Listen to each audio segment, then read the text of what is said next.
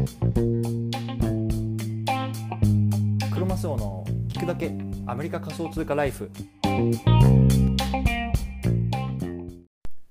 皆さんこんにちは。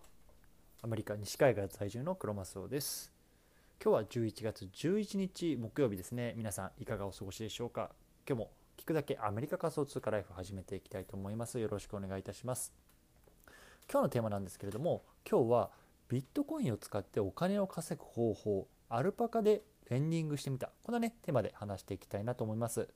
で対象のねリスナーさんはビットコインをね有効に使う方法ってあるのかなみたいなそんな風にね考えてる方向けの内容になってます。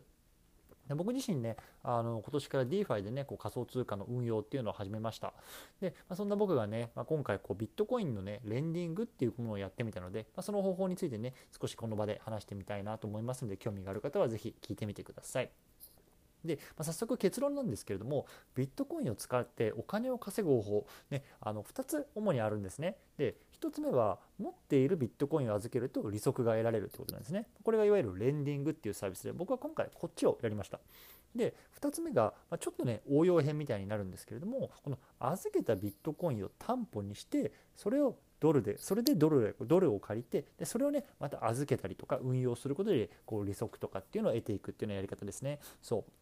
でね、まあ、僕自身そんなにね、まあ、大き大きい金ビットコインの金額っていうのをね預けたわけじゃないんですけれども、まあね、あのとりあえずやってみるっていうのはねいつもの精神でやってみたので、まあ、今日はこの辺りを話していきたいなと思います。はいでね、この番組では仮想通貨を生活の一部にっていうのをテーマに一日一つアメリカから仮想通貨に関するニュースをお届けしています。仮想通貨って怪しいなとかギャンブルだよなとかそんな風にね考えてる方が少しでも仮想通貨って面白いなと思ってくれたら嬉しいです。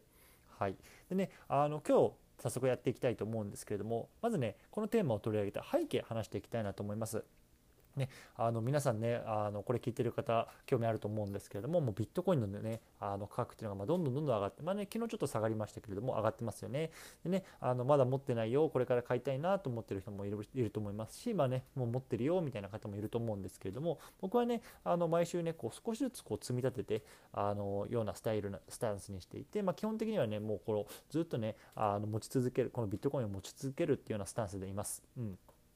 でね、あのまあ、ビットコインって持ってるだけでね、こう値上がりするので、まあ、いわゆるね、キャピタルゲインっていうものをね、まあ、あの含み益ですけれども、まあ、得ることができるんですよね。で例えばこれすごく単純で、例えばね、2万ドルの時に買って、7万ドルで売ったら、まあ、5万ドル分が自分の儲けになると。ね、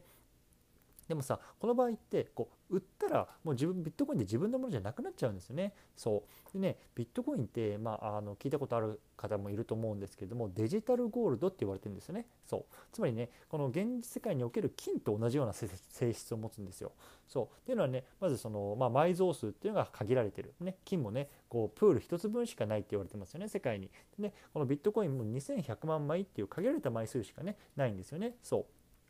でかつねあの同じ性質っていうのはその金もビットコインもそれだけではねお金を生まない資産なんですよね残念ながら。そう。なので今回の話っていうのはこのビットコインを売らずにこう普及含み益っていうのをこう伸ばしつつねさらにねお金を増やしていく方法っていうのをね、まあ、あのここで話しておきたいなと思います。うん。でね、今日はね、すごく簡単に説明するので、まあね、あのあこんなこともできるんだみたいな思ってくれたら嬉しいなと思ってます。はい。じゃあね、あの2つ方法あったと思うんですけれども、1つ目、これ僕やってる方法ですね。レンディングって呼ばれるものですね。そう。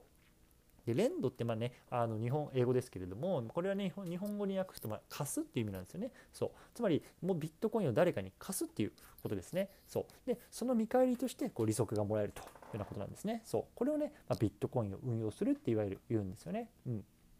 で、まあ、レンディングできるところって、まあ、形態として2つあるかなと思ってます。で1つ目は1つ目はね CeFi、CeFi と言われる、ね、いわゆる centralized finance っていうね、ま日本語で言うと中央集権型のま取引所みたいなところですよね。そういわゆるね、まあ、企業にお金、あのビットコインを貸すんですよね。そうでね、こっちアメリカだと BlockFi とかが有名で、今だとね、 BlockFi にま0.1ビットコインまでかな預けるとなんか4.5%ぐらいね、あの利息がもらえるらしいんですよね。そう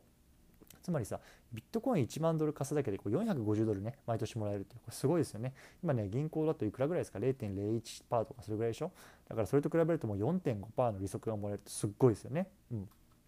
でもう一つがね DeFi って言われる。これは僕がやってる方なんですけどもディーセントラライズファイナンスでね。いわゆるね管理者のいない、まあ、企業とかではなくてこう P2P ピアトゥーピアって言いますけれどもで貸していくというような感じですね。でまあもちろんね DeFi の中でのこのレンディングサービスってもうなんか星の数ほどあったんですけれども僕はね、まあ、 Alpaca Finance っていうところにあのレンディングするようにしました。でねこのレンディングレート実は全然高くなくてね僕今0.9%とかで貸したんですよね今回。そうすごい低いですね。さっきの BlockFi が4.5%だとさ比べるとまあ0.9%ぐらい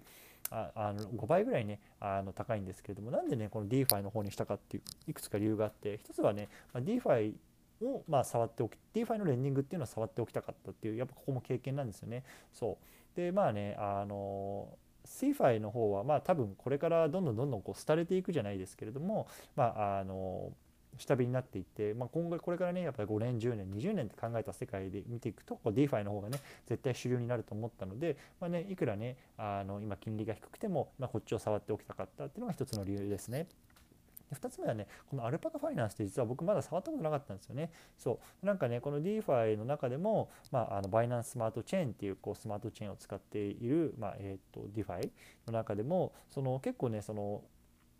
資金が入ってる量が多くて、まあ、すごく上位に常にあるあの DeFi なんですけれども、まあね、あの僕全然触ったことなかったのなかったっていうので、まあ、ここもねちょっと触ってみたかったなっていうような感じです。でねあの実はこれ裏があってもともとねあのアーベっていう他のねあの DeFi の場所をねこう見てたんですけどもそこはねなんかビットコイン稼ぎ0.04%とかなんか0.05%とかもうすごい低かったんですよね。でこれってなんかあんま銀行と変わんないじゃんと思って、まあ、それだったらね、まあ、アルパカの方に貸すかって言って、まあ、ちょっとねパッと選んじゃったんですけども正直ねあんまりあの理由はないですというような感じですね。はいまあ、これでねあのとりあえずね今貸してるっていうような感じなんですけれども、まあねあのまあ、また一つ自分の経験として、ま、これを生かしていきたいなと思ってます。はい、じゃあね、まあ、ここから先にねさらにねあの進んだねこう世界でのお金の貸し借りみたいな話っていうのをここからしていきたいなと思います。一回チャプター区切ります。はい、ではね、ここから2つ目の方法なんですけれども、2つ目はね、この預けたビットコインを担保にしてドルを借りて、それをまた預けたりする、運用することによってこう利息を得るっていうね、あの結構あの言ってること意味わかんないと思うんですけども、そういうようなね、方法なんですよね。そう例えばね、あの1万ドルのビットコイン預けますよね。で、500ドルは、まあ、さっき言ったみたいにこう利息として毎年入ってくると。そうで、さっきの預けた1万ドル分のうち、30%、3000ドル分のドルっていうのをまた借りることができるんですよね。そうでこれまあドルって言ってますけれども、まあ、USDC とか USDT とかっていう、まあ、いわゆるあのステーブルコインって言われるものなんですけどもそれを借りると。でそれをまたねこう運用に回すことでこう二重の利息を得るっていうような方法があるんですね。そう。で1つ目の利息はまビットコインからの利息と。で2つ目の利息っていうのはそれを担保にして借りた、まあ、あの資産仮想通貨からの利息ってことなんですよね。そうこれやっぱり結構難易度が高いしもう本当にねあの仮想通貨ビットコイン例えばね暴落したりとか借りすぎちゃって返せなくなっちゃったみたいなところがあるとねまああの本当に破綻する破綻してしまうお金を失うっていう可能性がすごく高いので僕自身はねまだちょっとまだやってないんですけれども、まあ、少しねこのレンディングとか他の DeFi のプロジェクトに慣れてからね、まあ、やってみたいなと思いますので、まあ、少しね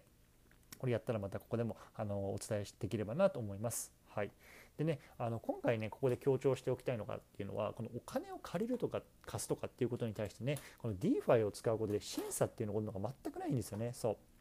例えばさ今までのね、まあ、今で今今もそうだと思うんですけども現実の世界でさこうお金をね、まあ、じゃ銀行に行って借りるってなるとさじゃ書類を書いてとか面談してとかそれをね、まあ、向こう銀行内で審査してとか、ね、部長がこう印鑑を押して、まあ、ようやく借りれるみたいなすごく長くて面倒くさいプロセスを経なければいけないわけですよね。そうでねそれが DeFi の世界ではそれがいらないんですよ。そうただねビットコインを持っているっていうねこうウォレットがあればそれがね証明書になるということなんですよね。そう